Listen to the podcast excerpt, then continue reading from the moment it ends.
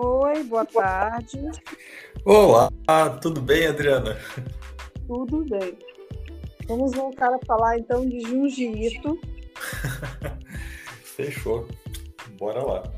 Os grandes leitores de Junji Ito, né? um vício. Um vício, né, que nós temos. Deixa eu te falar. Hoje a gente vai falar de alguns temas que ficaram é, sem serem comentados da última gravação. É, vamos começar com um tema que é bem interessante, que são as obsessões.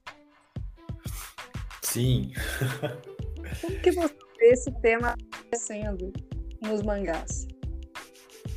Oi, é, deu uma cortadinha. Como que você vê esse tema das obsessões aparecendo nos mangás? Então, é que assim, eu, eu vejo que o Junji Ito, ele trabalha a, a, obsessão nem sempre nas histórias, ou melhor, eu não me recordo agora de uma história que já comece com aquela coisa num, num nível máximo de, de velocidade. Eu, per, eu percebo que a maioria das histórias dele, a obsessão começa aos poucos e vai evoluindo, né? Sim, é, exatamente.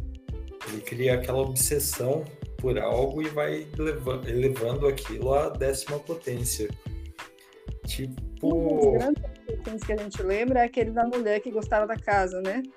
Nossa! que é do Fragmentos de Horror, acho que é Moço de Madeira.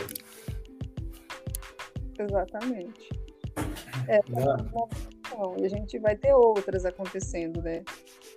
as pessoas às vezes elas ficam com nojo ou ficam incomodadas, mas aquilo começa a despertar uma curiosidade, um interesse profundo que quando a pessoa vê, ela está completamente envolvida com aquilo. Tem uma história Sim. que é do poço.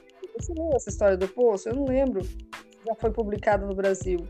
Do poço? É... Qual... Você lembra o nome da, da história?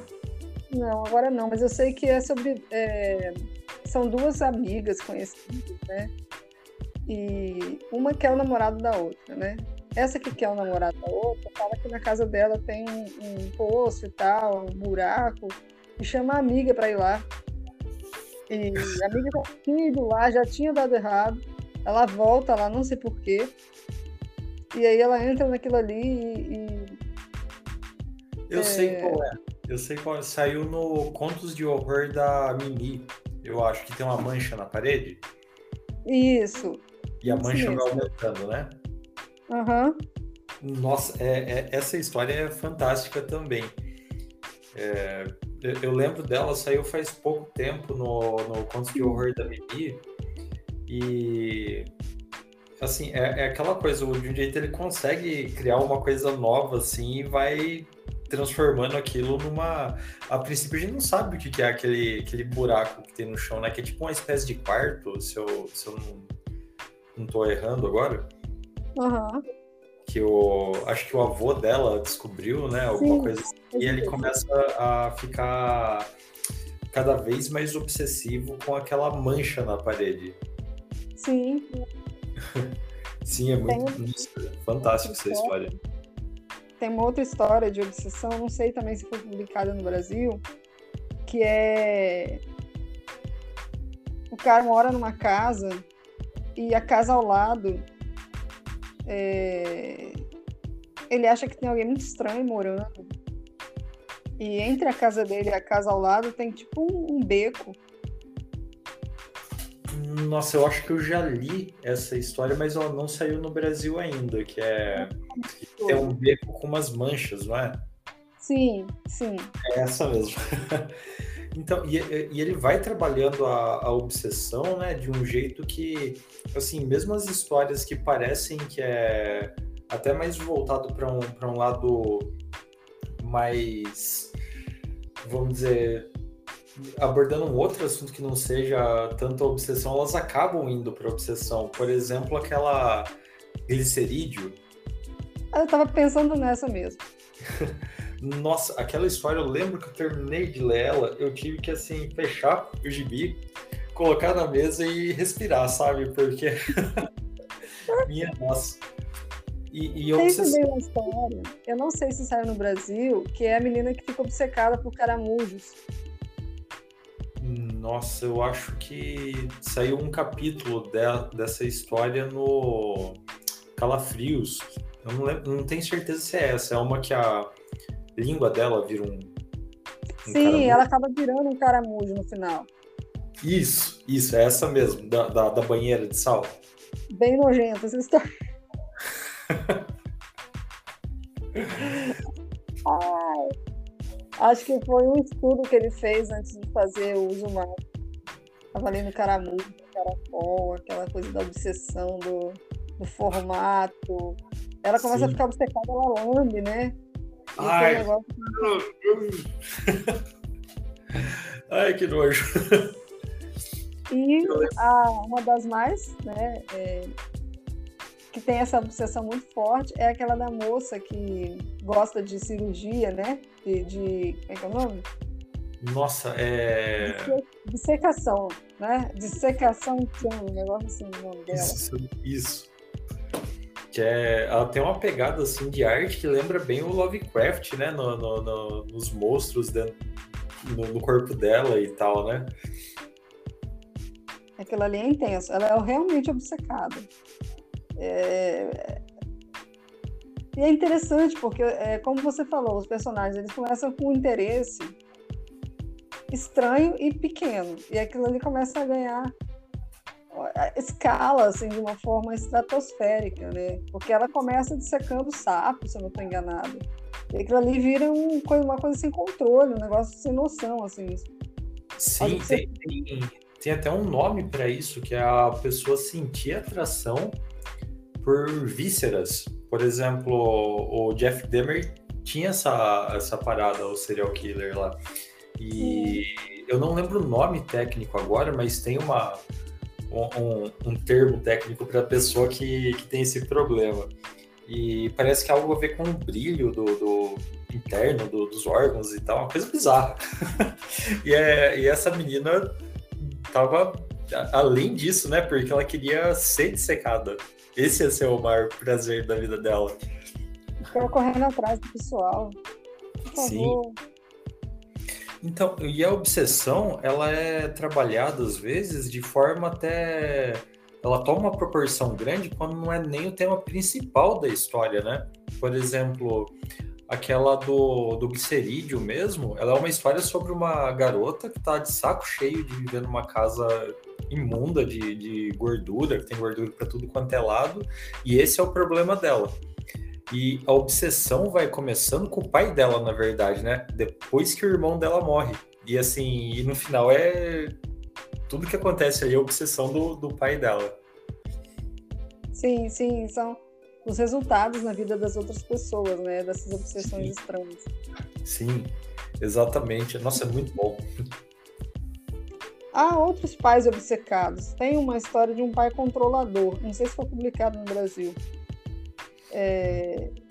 Eu achava que sim, esse da, da Mimi e tal. Ele fica é... querendo viver a vida dos filhos. Extremamente controlador, obcecado. Vamos para o segundo tema. Agora, a gente vai falar sobre colapso social o colapso social é uma coisa que é, eu identifiquei é, porque parece que assim a sociedade tem um problema, seja com a, a atenção que dá para boas aparências, seja com a, a, questão do controle, seja com a, a questão é, dos resultados, seja do trabalho, né, a vida é, familiar. E Sim. eu acho que é, vários mangás dele trazem essa, essa noção de que as coisas às vezes elas ficam tão extrapoladas que elas ocasionam um colapso social ou demonstram um colapso social. Por exemplo, aquela história dos balões. Sim, caraca, essa história é demais também.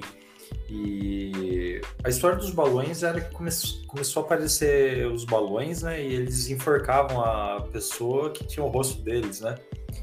Sim. É, então, essa história ela tem essa parte do colapso social e tal, a um ponto que a sociedade toda quebra ali no, no mais pro final, né? Sim, sim. Nos e... Zumakis também acontece. no, no, assim, acho que as três mais fortes com colapso social que eu, que eu lembro dele é Uzumaki, eu acho que é a, a mais, Guiô, que, que tem um uhum. baita colapso social ali, a, a Guiô eu acho a mais insana dele.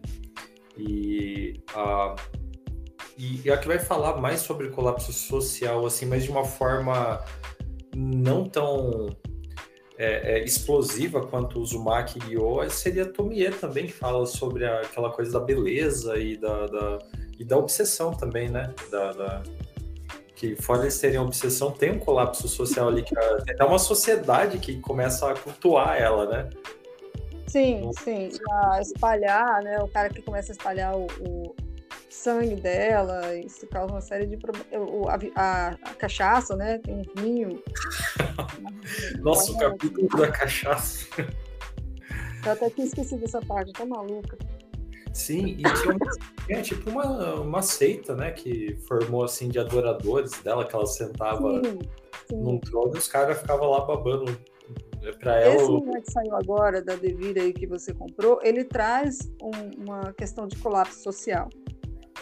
Tem uma hum. história que é, Remina é, não, não publicou ainda no Brasil. Hum, é, é, é, um planeta chamado Remina. É um cientista, né? começa a história com um cientista que ele identifica esse planeta, é uma estrela, um planeta, não, não chega a concluir se é uma estrela ou um planeta, está muito distante e ele coloca o nome de Remina, que é a filha dele. Só que esse planeta começa a vir na direção da Terra. É, e eles identificando isso. E aí esse planeta começa a engolir outras estrelas e outros planetas. É, conforme vai chegando perto da Terra, né? E você imagina o caos social que isso causa. Até colapso completo, assim. É, inclusive nesse, nesse mangá tem uma parte muito interessante que assim tem uma pessoa que tem que é rica e aí tem um um, bunker, alguma coisa assim que tipo cheio de comida, cheio de coisa que vai ter, que tem certeza, sabe, que vai sobreviver. Então tem esse diálogo sobre as classes sociais e tem também uma questão do tipo assim, ah, o planeta vai chegar, o planeta está engolindo, a sociedade está um caos, vem uma pessoa e forma uma seita e fala que a filha do cientista, Remina, tem que ser sacrificada para parar aquela situação.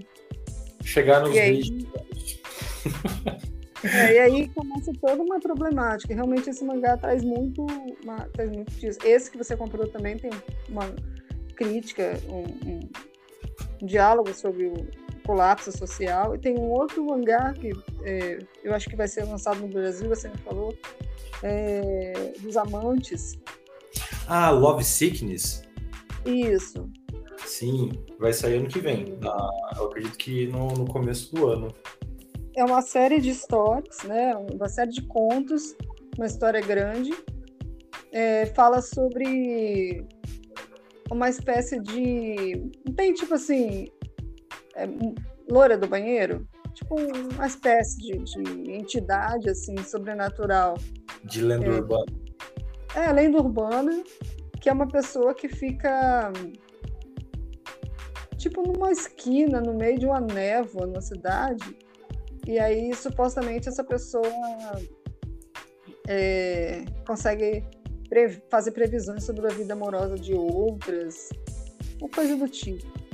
E aí a história se desenvolve a, ah, no sentido de que várias moças desapareceram é, durante um período de tempo e eles atribuem essa urbana aí. Então, os desdobramentos assim são muito fortes. Caraca, nossa, é, Love Sickness é um que me chamou muito a atenção. Eu cheguei a ver a, a, Eu ainda não li, mas assim, assim que sair eu quero ler. eu vi a premissa dele, é, essa parte do joguinho que você comentou agora, eu cheguei a ver no, no mangá. Que a menina tá. Enquanto tem que encontrar um estranho na rua, né? Sem olhar para ele e perguntar Isso. qual que vai ser a se um dia ela vai casar, alguma coisa assim, não é? Isso, se fulano vai namorar com ela. sei, sei. Eu, essa eu, eu, eu, conheço a premissa, mas eu ainda não conheço a, o quadrinho mesmo em si. Mas vou, vou, eu ainda vou chegar nele. É legal, é bonito, é bem feito. Vamos falar para agora a última, é, o último tema, que é a tradição. Na tradição tem a. Nossa, tem uma. Tem várias histórias dele, né? Tem aquela do. Nossa, que ele fugiu o nome da cabeça, é do Calafrios também, que eles fazem uma cirurgia e colocam o, o cérebro da outra pessoa na cabeça do, do último descendente vivo. Sim, sim. Nossa, que coisa bizarra, bizarra aquilo. Tem o cara da centopeia, a cabeça de centopeia, né? Isso, essa mesmo. gerações também. Isso, é, é, é muito bizarro. E o cara Bom, não mas... sai de casa, né, por causa disso. Isso.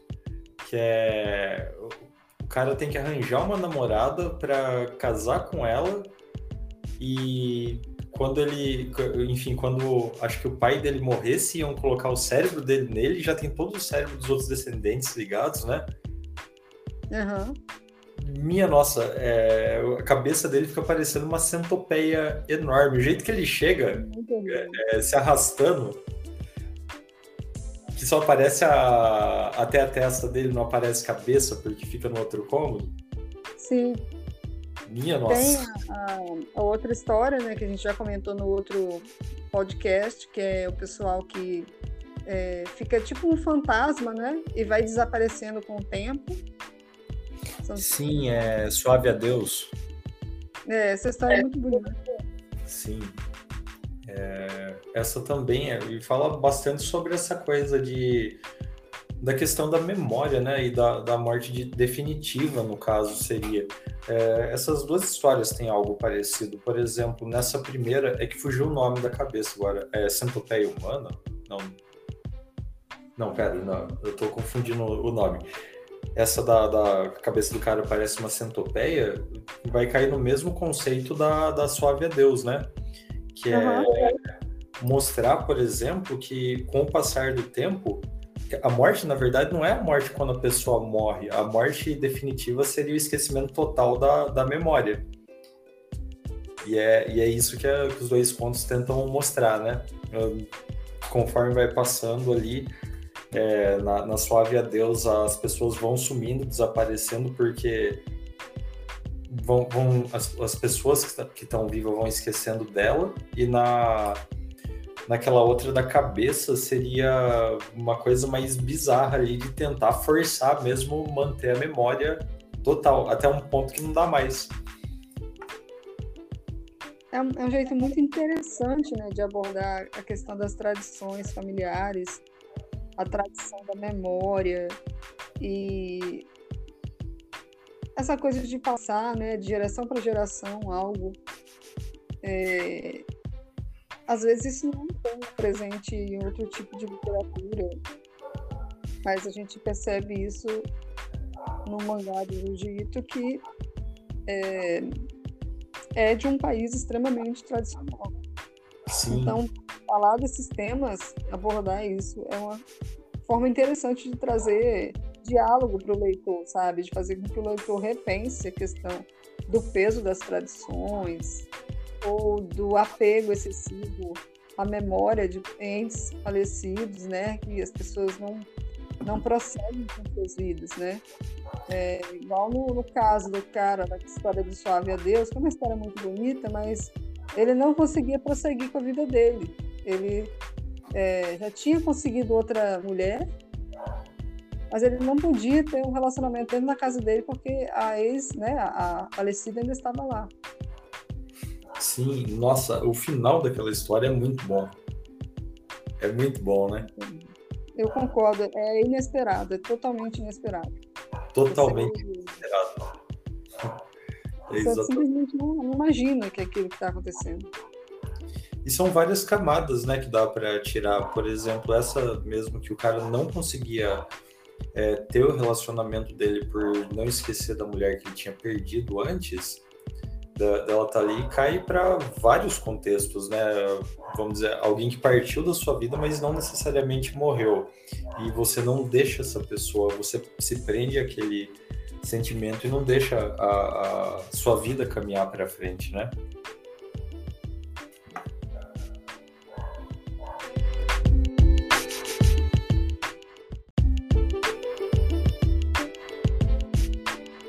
Vamos voltar a falar então de Ito. Fechou. Bora lá. Os grandes leitores de Junji Ito, né? um vício. Um vício, né, que nós temos. Deixa eu te falar. Hoje a gente vai falar de alguns temas que ficaram é, sem ser comentados da última gravação. É, vamos começar com um tema que é bem interessante, que são as obsessões. Sim. Como que você vê esse tema acontecendo nos mangás? Oi, é, deu uma cortadinha. Como que você vê esse tema das obsessões aparecendo nos mangás? Então, é que assim, eu, eu vejo que o Junji Ito, ele trabalha a, a, obsessão nem sempre nas histórias, ou melhor, eu não me recordo agora de uma história que já comece com aquela coisa num, num nível máximo de, de velocidade. Eu, per, eu percebo que a maioria das histórias dele, a obsessão começa aos poucos e vai evoluindo, né? Sim, é, exatamente. Ele cria aquela obsessão por algo e vai elevando, elevando aquilo à décima potência. Tipo. Um dos grandes que a gente lembra é aquele da mulher que gostava da casa, né? Nossa! que é do Fragmentos de Horror, acho que é Moço de Madeira. Exatamente. É, não. e a gente vai ter outras acontecendo, né? As pessoas às vezes elas ficam com nojo ou ficam incomodadas, mas aquilo começa a despertar uma curiosidade, um interesse profundo que quando a pessoa vê, ela está completamente envolvida com aquilo. Tem uma história Sim. que é do Poço. Você leu essa história do Poço? Eu não lembro. Já foi publicada no Brasil. Do Poço? É... Qual... Você lembra o nome da, da história? Não, agora não, mas eu sei que é sobre. É são duas amigas conhecidas, né? E uma quer o namorado da outra, né? Essa que quer o namorado da outra fala que na casa dela tem um, um poço e tal, um buraco, e chama a amiga para ir lá. E a amiga já tinha ido lá, já tinha dado errado. Ela volta lá, não sei porquê. E aí ela entra naquilo ali e. e eu é... sei qual é. Eu sei qual é. Saiu no Contos de Horror da Mimi eu acho que tem uma mancha na parede. Isso. E a mancha vai aumentando, né? Aham. Uhum. Nossa, é, é, essa história é fantástica também. É, eu, eu, lembro dela, saiu faz pouco tempo no, no Contos de Horror da Mimi. E assim, é, é aquela coisa, de um jeito ele consegue criar uma coisa nova assim e vai transformando aquilo numa. A princípio a gente não sabe o que é aquele, aquele buraco que tem no chão, né? Que é tipo uma espécie de quarto, se eu, se eu não, não tô errando agora. Uhum. Que o. Acho que o avô dela descobriu, né? Alguma Sim, coisa assim. E ele começa a ficar cada vez mais obsessivo com aquela mancha na parede. Sim. Sim, é muito Tem... fantástico essa história tem uma outra história de obsessão, não sei também se foi publicada no Brasil, que é o cara mora numa casa e a casa ao lado é... ele acha que tem alguém muito estranho morando. E entre a casa dele e a casa ao lado tem tipo um, um beco nossa, eu acho que eu já li essa história, mas ela não saiu no Brasil ainda, que é tem um beco com umas manchas, não é? Sim, sim. É essa mesmo. então, e, e, ele vai trabalhando a, a obsessão, né, de um jeito que, assim, mesmo as histórias que parecem que é até mais voltado para um, um lado mais, vamos dizer, abordando um outro assunto que não seja tanto a obsessão, elas acabam indo para obsessão. Por exemplo, aquela glicerídeo.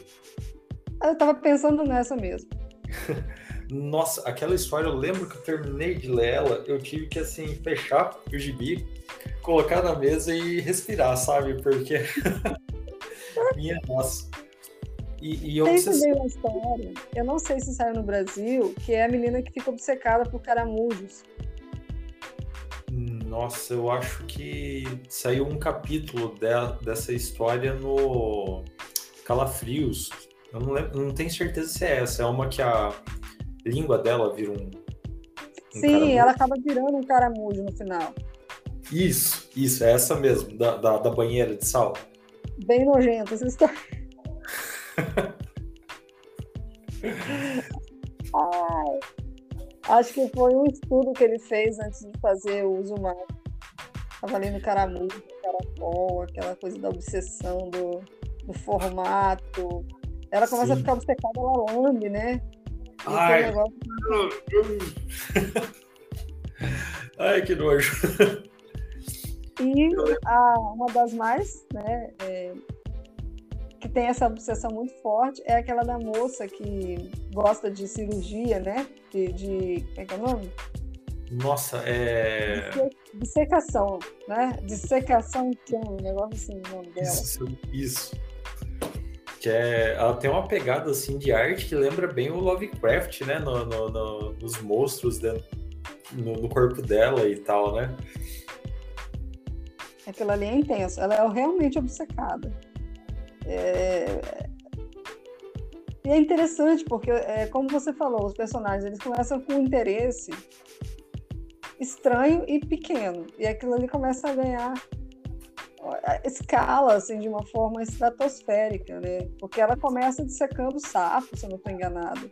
E aquilo ali vira um, uma coisa sem controle, um negócio sem noção, assim. Sim, tem, tem, tem, até um nome para isso, que é a pessoa sentir atração por vísceras. Por exemplo, o Jeff Demer tinha essa, essa parada, o serial killer lá. E eu não lembro o nome técnico agora, mas tem uma, um, um termo técnico para a pessoa que, que tem esse problema. E parece que é algo a ver com o brilho do, do interno do, dos órgãos e tal, uma coisa bizarra. e, é, e essa menina tava além disso, né? Porque ela queria ser dissecada. Esse ia ser o maior prazer da vida dela. Ficou correndo atrás do pessoal. Por favor. Sim. Então, e a obsessão, ela é trabalhada às vezes de forma até. Ela toma uma proporção grande quando não é nem o tema principal da história, né? Por exemplo, aquela do, do glicerídeo mesmo, ela é uma história sobre uma garota que tá de saco cheio de viver numa casa imunda de, de gordura, que tem gordura para tudo quanto é lado, e esse é o problema dela. E a obsessão vai começando com o pai dela, na verdade, né? Depois que o irmão dela morre. E assim, e no final é. Tudo que acontece aí é a obsessão do, do pai dela. Sim, sim, são os resultados na vida das outras pessoas, né? Dessas obsessões sim. estranhas. Sim, exatamente. Nossa, é muito bom. Há outros pais obcecados. Tem uma história de um pai controlador. Não sei se foi publicado no Brasil. É... Eu achava que sim, esse da, da Mimi e tal. Ele fica é... querendo viver a vida dos filhos. Extremamente controlador, obcecado. Vamos para o segundo tema. Agora a gente vai falar sobre colapso social colapso social é uma coisa que é, eu identifiquei é, porque parece que assim a sociedade tem um problema, seja com a, a atenção que dá para boas aparências, seja com a, a, questão do controle, seja com a, a questão é, dos resultados, seja do trabalho, né, a vida é, familiar.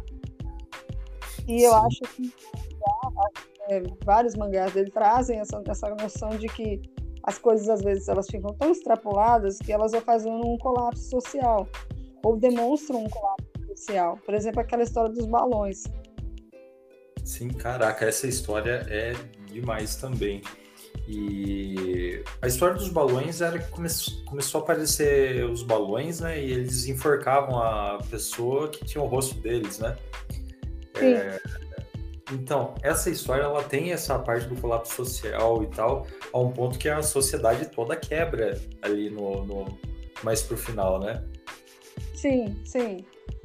No e... isso também acontece.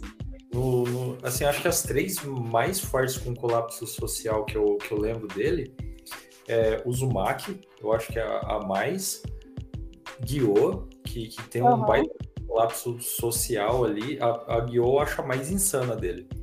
E a, e a que vai falar mais sobre colapso social, assim, mas de uma forma não tão é, é, explosiva quanto o Uzumaki Gyo, seria a Tomie também, que fala sobre a, aquela coisa da beleza e da, da, e da obsessão também, né? Da, da, que fora eles terem obsessão, tem um colapso social ali, que é, uma sociedade que começa a cultuar ela, né? Sim, então, sim. A espalhar, né? O cara que começa a espalhar o, o sangue dela, isso causa uma série de problemas. A, a, a, cachaça, né? Tem vinho. Nossa, o capítulo da cachaça. Eu até tinha esquecido essa parte, tô maluca. Sim, e tinha uma, é, tipo uma, uma seita, né? Que formou assim de adoradores dela, que ela sentava sim, sim. num trono e os caras ficavam lá babando pra ela. Esse que saiu agora da Devira aí que você comprou, ele traz um, uma questão de colapso social. Tem uma hum. história que é, Remina é, não, não publicou ainda no Brasil. Hum. É, não. É, é, um planeta chamado Remina. É um cientista, né? começa a história com um cientista que ele identifica esse planeta, é uma estrela, um planeta, não, não chega a concluir se é uma estrela ou um planeta. Está muito distante e ele coloca o nome de Remina, que é a filha dele. Só que esse planeta começa a vir na direção da Terra. É, e eles identificando isso. E aí esse planeta começa a engolir outras estrelas e outros planetas. É, conforme vai chegando perto da Terra, né? E você imagina o caos social que isso causa. Até colapso completo, assim. É, inclusive nesse, nesse mangá tem uma parte muito interessante que assim tem uma pessoa que tem que é rica e aí tem um um, um bunker, alguma coisa assim que tipo cheio de comida, cheio de coisa que vai ter, que tem certeza, sabe, que vai sobreviver. Então tem esse diálogo sobre as classes sociais e tem também uma questão do tipo assim, ah, o planeta vai chegar, o planeta está engolindo, a sociedade está um caos, vem uma pessoa e forma uma seita e fala que a filha do cientista, Remina, tem que ser sacrificada para parar aquela situação. Chegar nos e aí, é, e aí começa toda uma problemática. Realmente esse mangá traz muito, uma, traz muito disso. Esse que você comprou também tem uma crítica, um, um diálogo sobre o colapso social. E tem um outro mangá que é, eu acho que vai ser lançado no Brasil, você me falou, é, dos amantes. Ah, Love Sickness? Isso. Sim, vai sair ano que vem. Na, eu acredito que no, no começo do ano. É uma série de histórias, né? Uma série de contos, uma história grande. É, fala sobre uma espécie de. Não tem tipo assim. É, loura do banheiro? Tipo uma espécie de, de entidade assim, sobrenatural. De lenda é, urbana. É, lenda urbana, que é uma pessoa que fica tipo numa esquina, no meio de uma névoa, numa cidade. E aí, supostamente, essa pessoa é, consegue pre fazer previsões sobre a vida amorosa de outras, uma coisa do tipo. E aí a história se desenvolve a, no sentido de que várias moças desapareceram é, durante um período de tempo e eles atribuem essa urbana aí. Então, os desdobramentos assim são muito fortes. Caraca, nossa, é, Love Sickness é um que me chamou muita atenção. Eu cheguei a ver a, a, Eu ainda não li, mas assim, assim que sair eu quero ler. Eu vi a premissa dele é, essa parte do joguinho que você comentou agora, eu cheguei a ver na, na, no, no, mangá.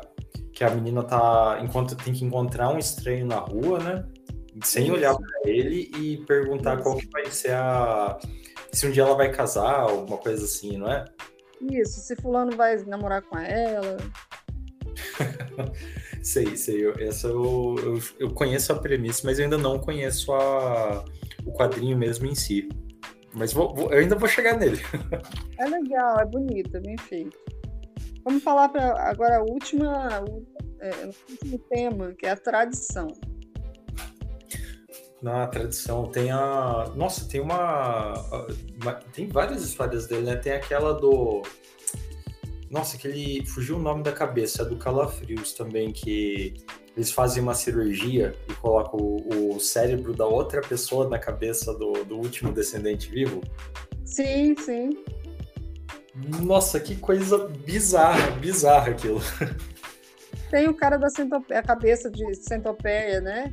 Isso, essa mesmo. Gerações também. Isso, é, é, é, muito bizarro. E o cara Bom, não mas... sai de casa, né, por causa disso. Isso. Que é o cara tem que arranjar uma namorada para casar com ela e quando ele, enfim, quando acho que o pai dele morresse, iam colocar o cérebro dele nele, já tem todo o cérebro dos outros descendentes ligados, né? Uhum. Minha nossa, é, a cabeça dele fica parecendo uma centopeia enorme. O jeito que ele chega, é, é, se arrastando, que só aparece a, até a testa dele, não aparece cabeça, porque fica no outro cômodo. Sim. Minha nossa. Tem a, a, outra história, né, que a gente já comentou no outro podcast, que é o pessoal que é, fica tipo um fantasma, né? E vai desaparecendo com o tempo. Sim, é Suave a Deus. É, essa história é, é muito bonita. Sim. É, essa também é, e fala bastante sobre essa coisa de da questão da memória, né, e da, da morte de, definitiva, no caso, seria. É, essas duas histórias têm algo parecido. Por exemplo, nessa primeira, é que fugiu o nome da cabeça agora. É Centopeia Humana? Não. Não, pera, não, eu tô confundindo o nome. Essa da, da cabeça do cara parece uma centopeia, vai cair no mesmo conceito da, da Suave a Deus, né? que uhum. é mostrar, por exemplo, que com o passar do tempo, a morte, na verdade, não é a morte quando a pessoa morre. A morte definitiva seria o esquecimento total da, da memória. E é, e é isso que, é, que os dois contos tentam mostrar, né? Conforme vai passando ali, é, na, na Suave a Deus, as pessoas vão sumindo, desaparecendo, porque vão, vão as, as pessoas que estão vivas vão esquecendo dela e na naquela outra da cabeça seria uma coisa mais bizarra ali de tentar forçar mesmo manter a memória total até um ponto que não dá mais. É um, é um jeito muito interessante né, de abordar a questão das tradições familiares a tradição da memória e essa coisa de passar, né, de geração para geração, algo. É, às vezes isso não tem presente em outro tipo de literatura, mas a gente percebe isso no mangá do Jiu-Jitsu que é, é, de um país extremamente tradicional. Sim. Então, falar desses temas, abordar isso, é uma forma interessante de trazer diálogo para o leitor, sabe? De fazer com que o leitor repense a questão do peso das tradições ou do apego excessivo à memória de entes falecidos, né? Que as pessoas não não prosseguem com suas vidas, né? É, igual no, no, caso do cara da história do Suave a Deus, que é uma história muito bonita, mas ele não conseguia prosseguir com a vida dele. Ele é, já tinha conseguido outra mulher, mas ele não podia ter um relacionamento dentro da casa dele porque a ex, né, a falecida ainda estava lá. Sim, nossa, o final daquela história é muito bom. É muito bom, né? Eu concordo, é inesperado, é totalmente inesperado. Totalmente Você... inesperado. É Você simplesmente não, não imagina que é aquilo que está acontecendo.